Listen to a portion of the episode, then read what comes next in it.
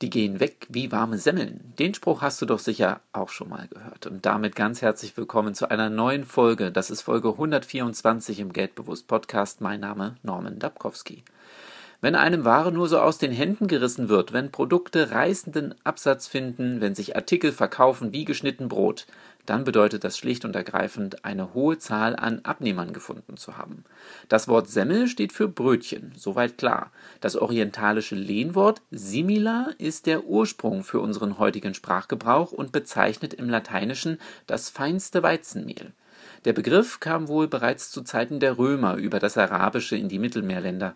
In Italien und Südfrankreich behielt der Begriff die Bedeutung Mehl, doch in Nordfrankreich und Deutschland gab der Begriff einer aus Weizenmehl hergestellten Backware den Namen.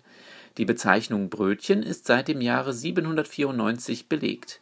Die Redewendung warme Semmel ist seit dem 18. Jahrhundert belegt und heute noch sehr verbreitet.